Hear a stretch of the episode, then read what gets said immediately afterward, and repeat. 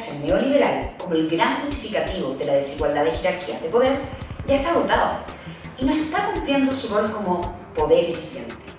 Este desprestigio severo y los constantes ataques a su base fundamental ideológica son sostenidos por sus rivales. Que pueden catalogarse como marxismo cultural, igualitarismo radical, anarquismo postmoderno y jerarquías basadas en un orden conservador metafísico.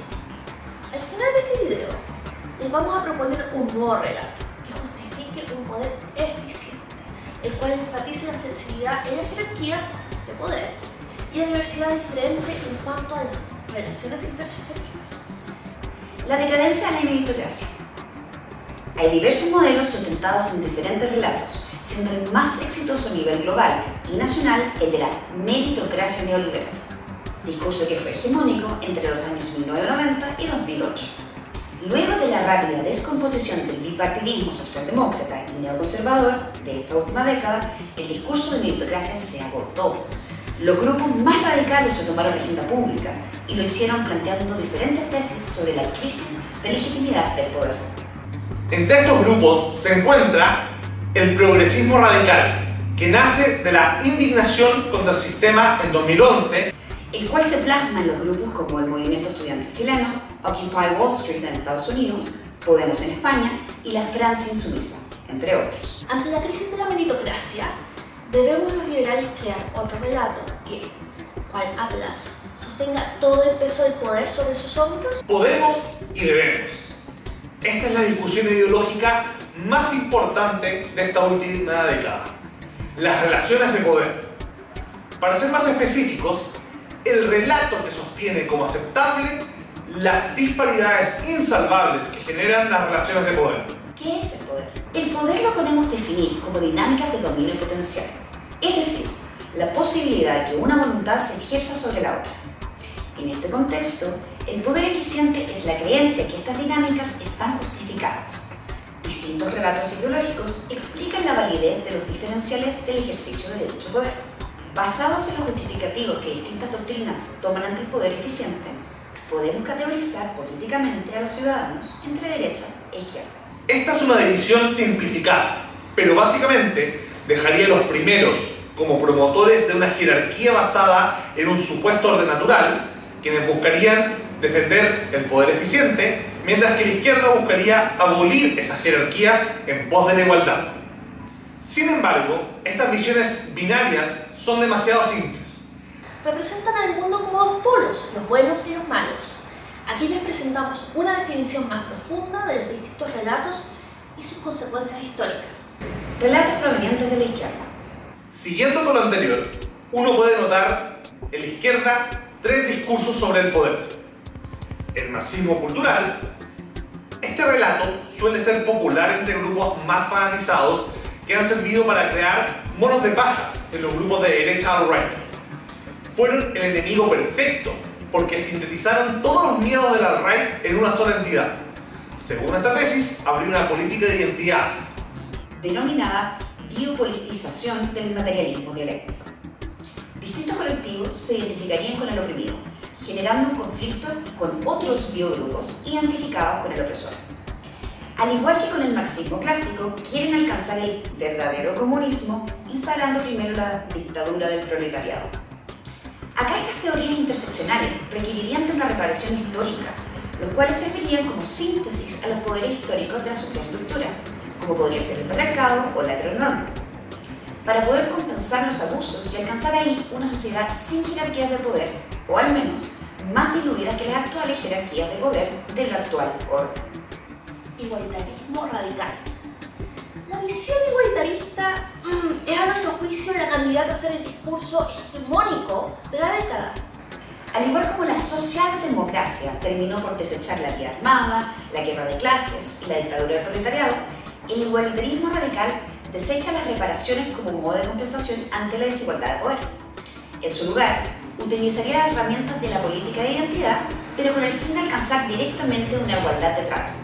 Acá el ideal habermasiano de democracia radical que promueve el diálogo permanente sería el que terminaría por ir disminuyendo las desigualdades formales e informales. La búsqueda obsesiva de la igualdad que está presente desde liberales igualitarios, que ponen énfasis en la igualdad de trato, como en grupos más socialistas democráticos, que ponen más énfasis en la igualdad material.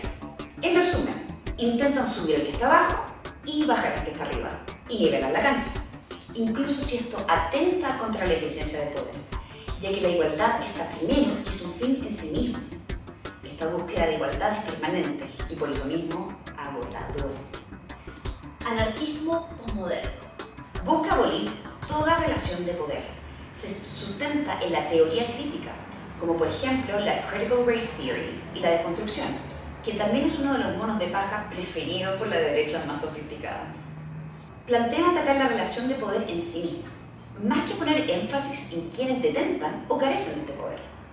Su idea sería hacer desaparecer gradualmente todo vínculo que implique jerarquía, y esto incluye también a las mismas identidades, que estarían asociadas históricamente a desigualdades de poder. Quienes adscriben a este relato promueven identidades más líquidas y fluidas.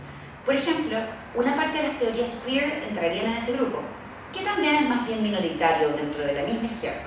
Los relatos provenientes de la derecha. Por otro lado, encontramos los relatos de la derecha, cuyo hilo conector es mantener un poder eficiente, aunque hay distinciones en la naturaleza de ambas.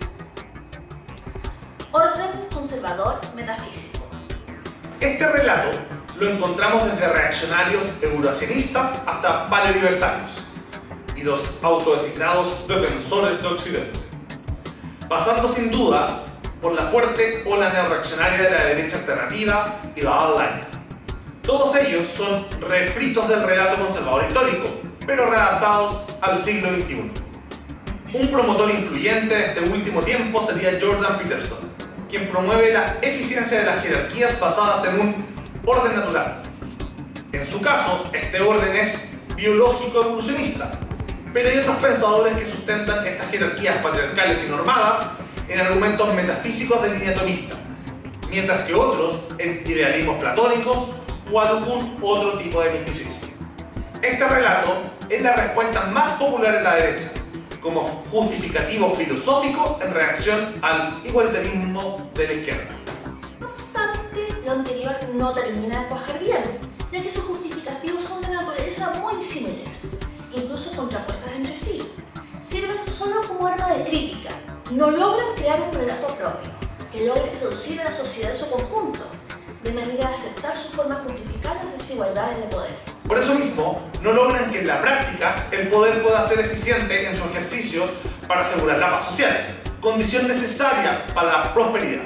Meritocracia neoliberal. El quinto relato, que sí logró en algún momento ser globalmente aceptado, luego de la caída del muro y antes de la crisis económica subprime, fue el relato dado en El fin de la historia, por las democracias liberales en conjunto con el libre mercado. Este relato asumía una igualdad de oportunidades y las diferencias de estatus, dinero y poder se justifican en base a dos condiciones. La diferencia de talentos, por la cual todos nacíamos, y el esfuerzo individual, que diferencia entre sujetos. Ambas condiciones premiarían de manera favorable un mayor ejercicio del poder.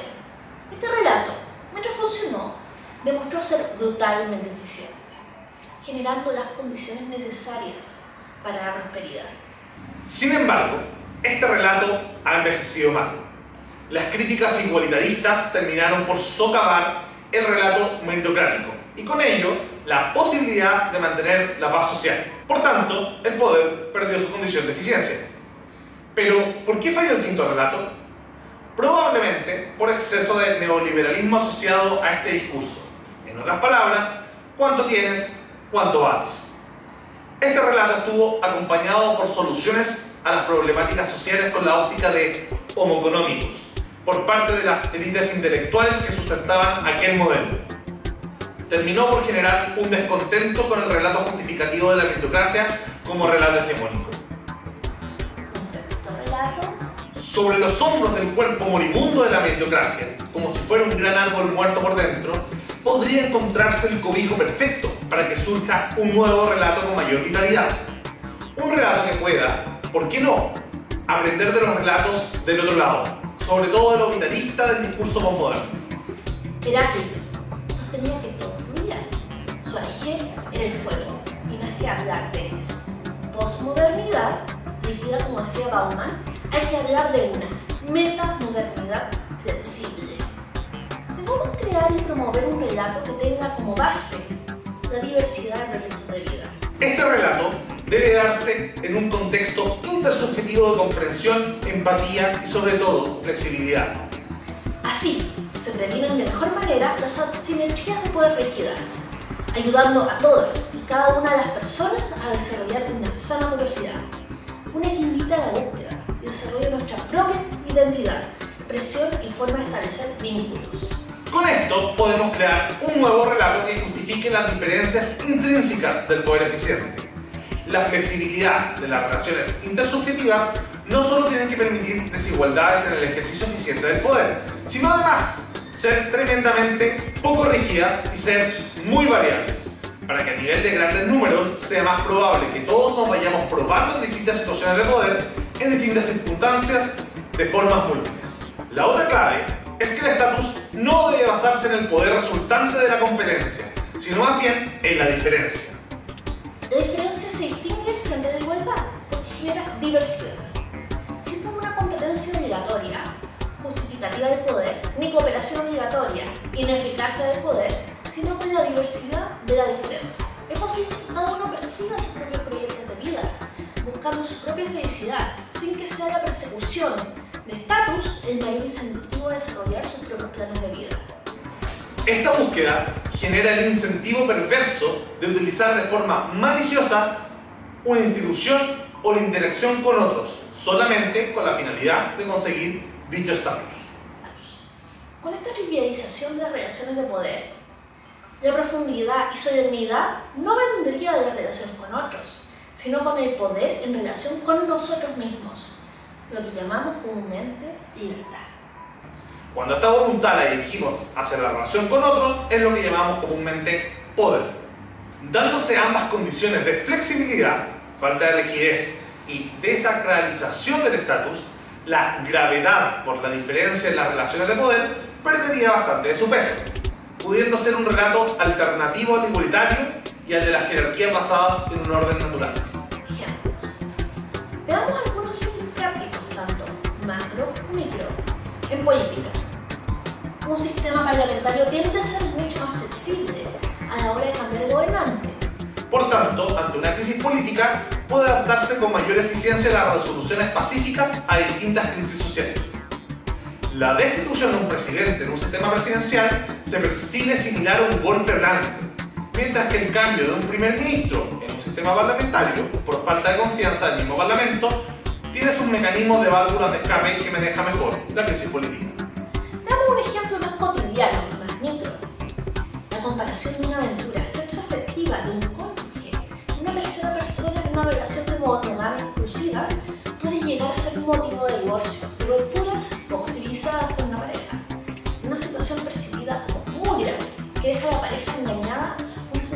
horrible. Por otro lado, en una relación romántica flexible, como puede ser una relación abierta o de amor libre, la aventura externa a la pareja nos pasa lo anecdótico. Lo mismo que se aplica en un sistema parlamentario o una relación poliamorosa se puede aplicar los sustentos ontológicos de evolución por selección natural. La democracia liberal pluripartidista, los check and balance de separación de poder, el capitalismo de libre mercado, la no binariedad de género, lo queer, la pansexualidad o el rol de switch en los intercambios de poder erótico. EPSE.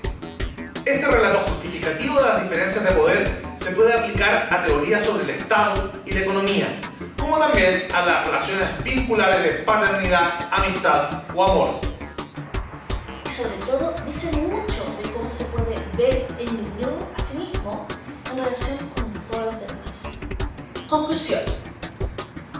Todos podemos ser súbditos y emperadores. a distintas horas del día, en distintas situaciones. Y eso es solo un juego de rol, porque en realidad el único poder sustancial es con respecto a nosotros mismos. Esta sexta forma de poder, la de la diferencia flexible, puede ser una alternativa que al igual que el relato de las jerarquías rígidas basadas en orden natural y el relato de las jerarquías basadas en mérito, asegure un poder eficiente. Pero al mismo tiempo, al igual que los relatos igualitaristas, interseccionales o deconstruccionistas, logran amortiguar el dolor producido por el ejercicio de las diferencias desiguales de poder. Un nuevo relato justificativo del poder tiene que sostenerse en las vacilaciones del poder mismo, ya que esta es probablemente la pregunta filosófica más importante de esta última década. ¿Qué nos contamos a nosotros mismos para aguantar todo el peso del poder sobre nuestros hombros? Pues que la diferencia flexible, verdaderamente flexible, no es grave.